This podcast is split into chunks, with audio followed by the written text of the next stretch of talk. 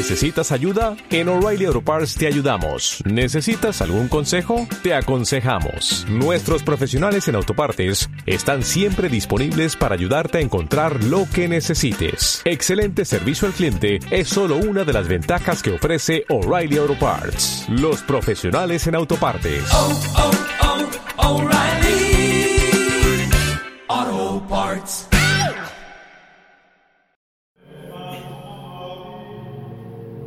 Familia, muy buena noche.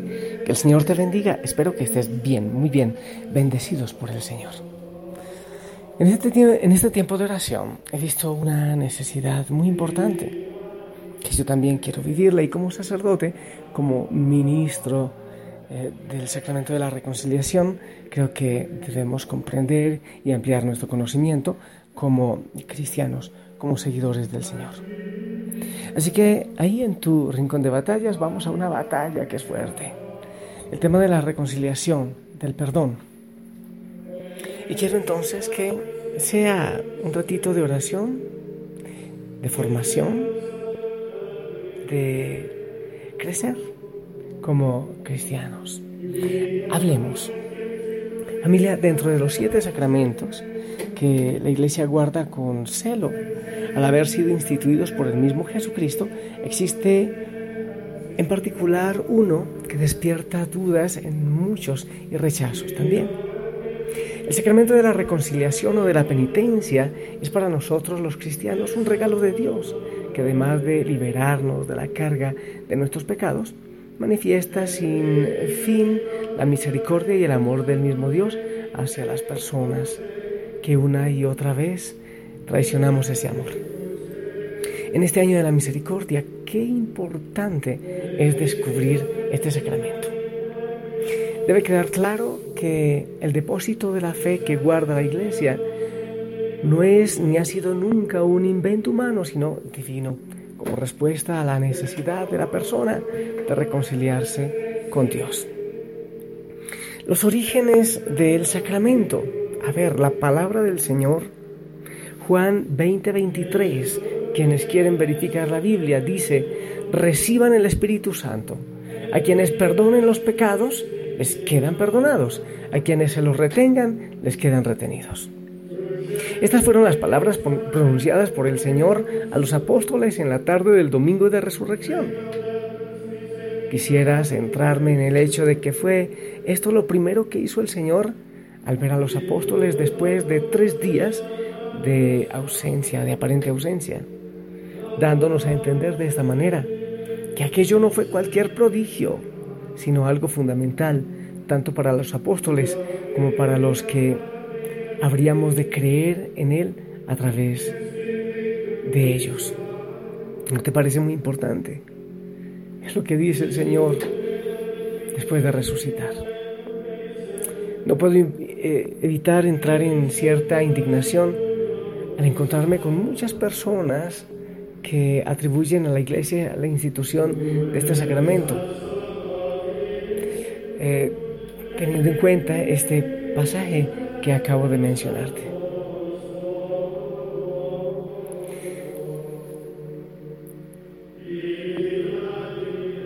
Así que, familia, debió ser entonces relevante para, relevante para la iglesia entera, eh, naciente, este mensaje del Señor.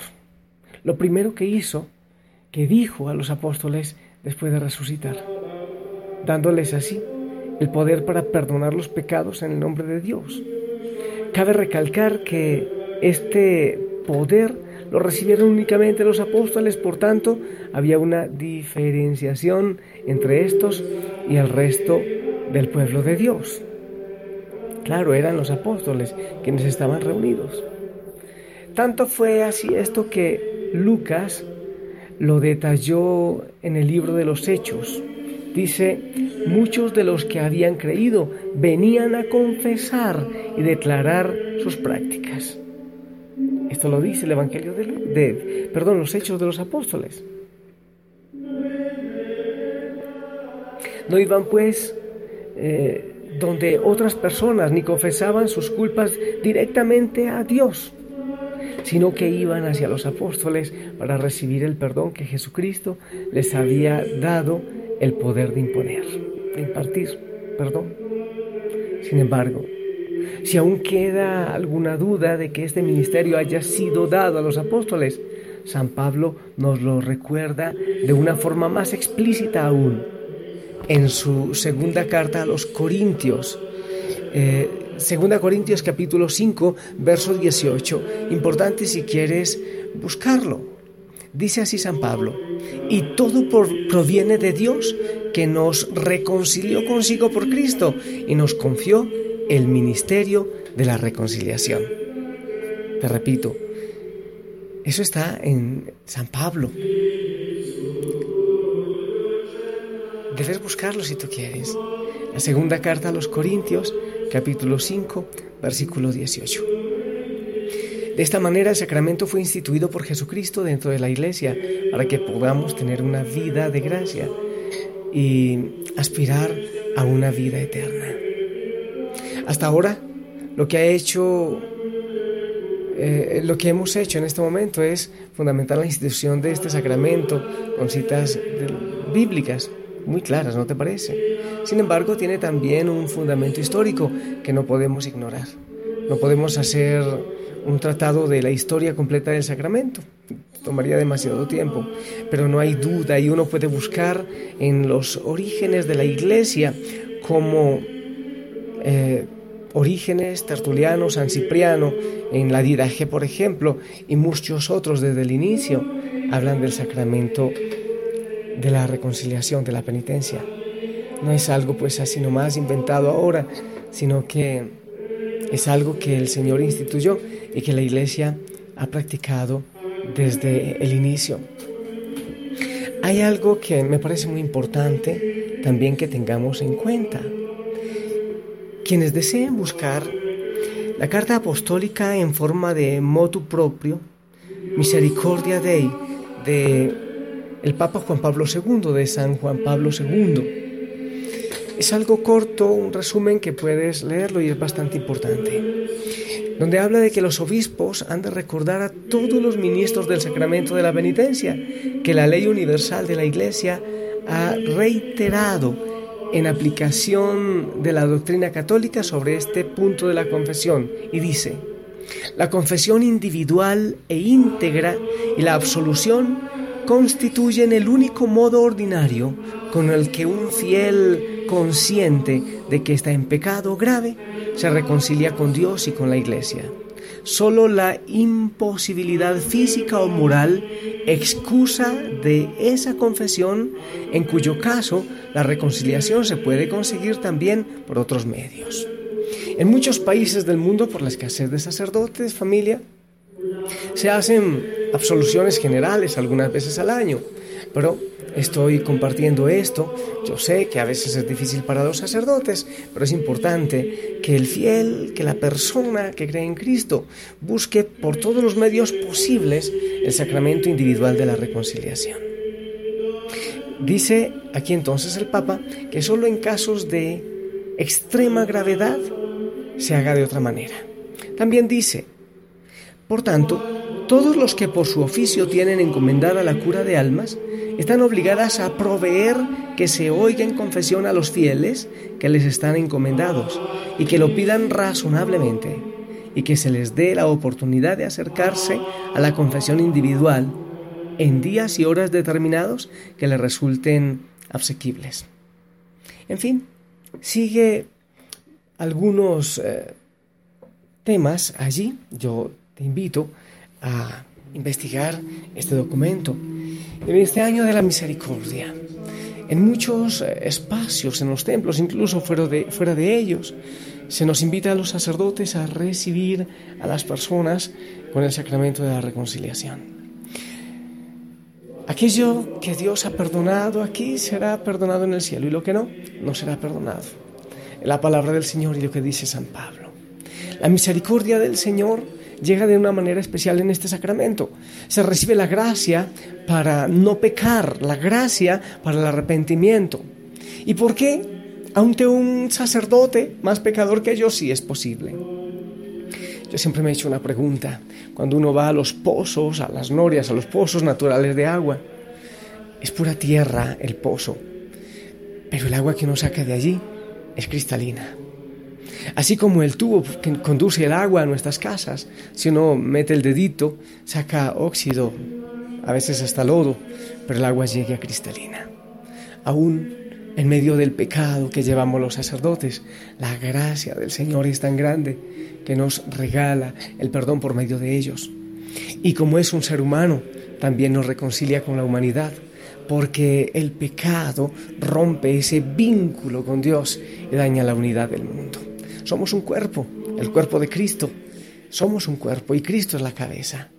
Así como uno cuando tiene un golpe en el dedo pequeñito del pie, lo siente en todo el cuerpo y no puede incapacitar solo ese dedo. Así también el pecado de cada miembro de la iglesia es una herida para el reino, para el crecimiento del reino del Señor. Yo te invito entonces a que tú mismo, tú misma, te acerques, busques la posibilidad de reconciliarte. Obviamente hay que buscar el perdón con la persona también, pero el sacramento de la reconciliación da una vida nueva, tan especial. A veces da vergüenza, a veces es difícil, pero el Señor lo ha pedido así y Él es sabio, Él sabe por qué. Así como necesitamos muchas veces el semáforo y la bandera y muchas cosas que son signos importantes, el Señor sabe que el ser humano necesita de estos medios para la búsqueda de la santidad. No te dé miedo, busca. Jesús,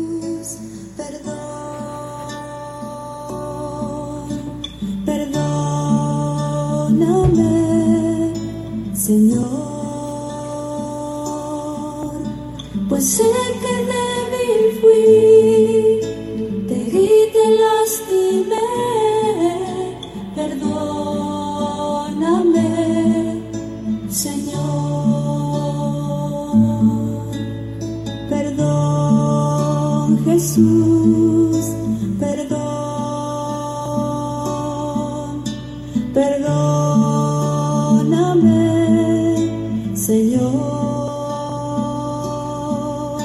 pues sé que débil fui, herí, te lastimé, perdóname, Señor. Mas hoy en tu misericordia quiero descansar. Sé que tu sangre me puede limpiar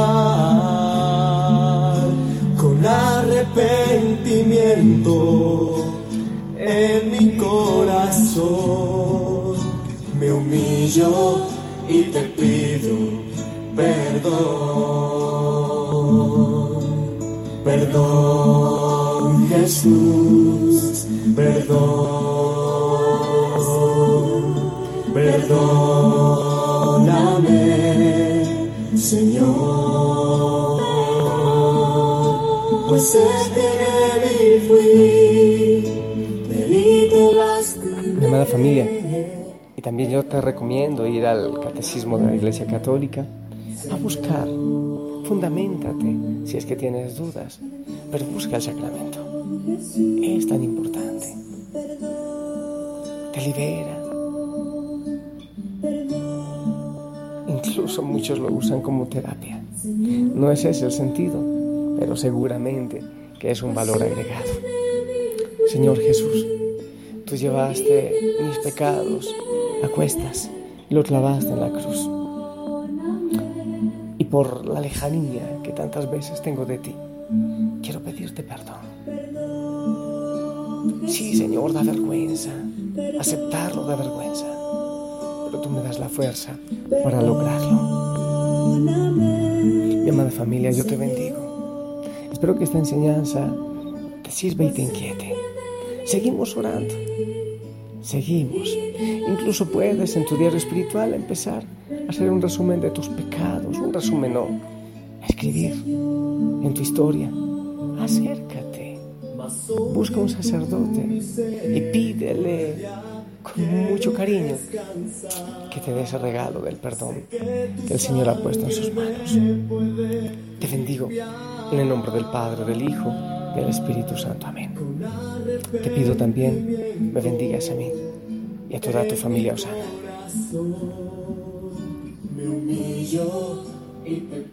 Amén.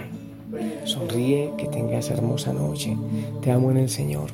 Que sigas teniendo unos días profundos de enamoramiento con el Señor.